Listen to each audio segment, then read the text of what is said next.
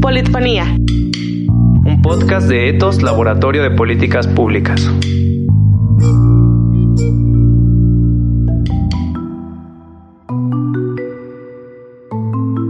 Bienvenidos a Politfonía, el podcast de Etos Laboratorio de Políticas Públicas.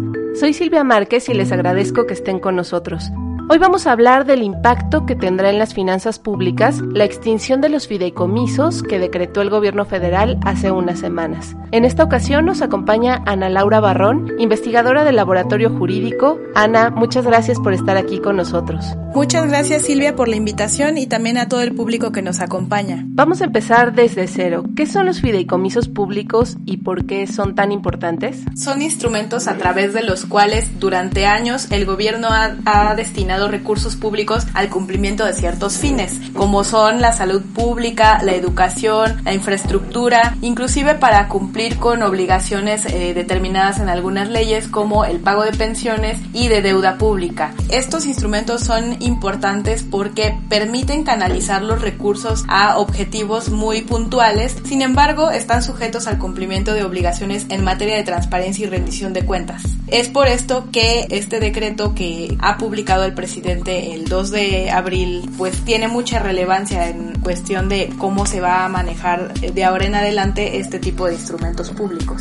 Y justamente de esto que nos estás comentando, ¿qué significa y qué implicaciones tendría este decreto de su extinción? El pasado 2 de abril del, del presente año, el presidente Andrés Manuel López Obrador publicó el decreto a través del cual se ordena cancelar y extinguir los fideicomisos públicos que no cuenten con estructura orgánica y que no hayan sido creados mediante ley. Eh, esto implica que los ejecutores de gasto, de acuerdo con las leyes en materia de presupuesto y responsabilidad hacendaria, que son pues todas estas entidades públicas y dependencias de la administración pública federal, deberán de comenzar el procedimiento para la cancelación y extinción de los fideicomisos existentes y posteriormente canalizar estos recursos o concentrar estos recursos en la tesorería de la federación. Para esto se ha establecido un plazo de 15 días. Me parece que ya estamos como un poco sobre la raya de ese plazo y lo que me parece extraño es que eh, pues este plazo sea tan corto, digo, estamos hablando de alrededor de dos semanas para un proceso que requiere mucho análisis y revisión de precisamente cuáles va a, va a ser el, el universo de estos fideicomisos que va a ser concentrado ahora en la tesorería de la federación. En el año 2019 ya se había publicado la ley, ley federal de austeridad republicana, en la cual ya se establecían diversas disposiciones que ordenaban regular los fideicomisos públicos, con especial énfasis en aquellos que no sean constituidos como entidad paraestatal. Hay dos tipos de fideicomisos, los fideicomisos públicos entidad y los fideicomisos públicos que no requieren de una estructura orgánica y que se constituyen como simples contratos por las entidades y dependencias de la administración pública.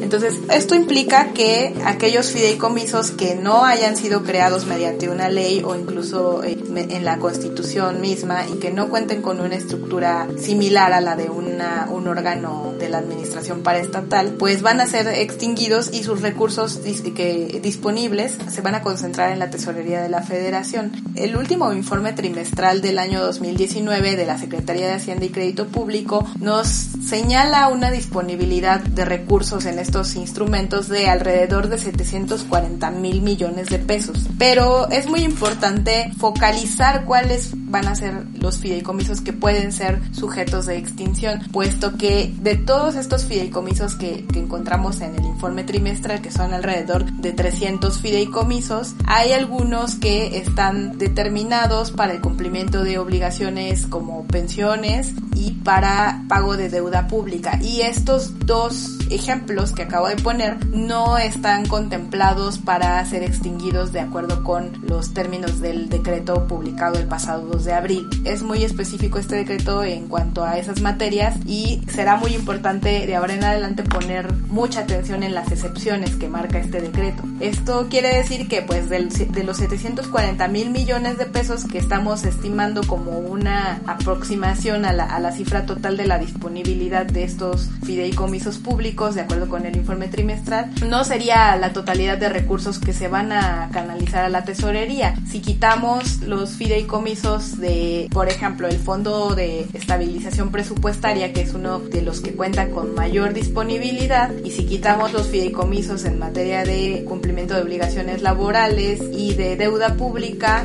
entonces ya estaríamos reduciendo ese, ese universo y estamos hablando eh, finalmente que serían alrededor de 280 fideicomisos los que se estarían extinguiendo. Esto es un poco más del 80% de los fideicomisos con estas características y hay una estimación de aproximadamente 200 mil millones de pesos que sería la disponibilidad ya eh, neta de lo que se estaría enviando a la, a la, tesorería de la federación, previendo todas estas excepciones que marca el decreto de, de extinción de los fideicomisos. Ya nos has mencionado algunos, pero ¿qué otros riesgos ves con esta extinción de los fideicomisos? Los riesgos principalmente es que actualmente no hay un plan para la ejecución de los recursos que se concentren en la tesorería de la federación. No tenemos todavía conocimiento de cuál va a ser la, el destino exacto de los recursos que se concentren en la tesorería de la federación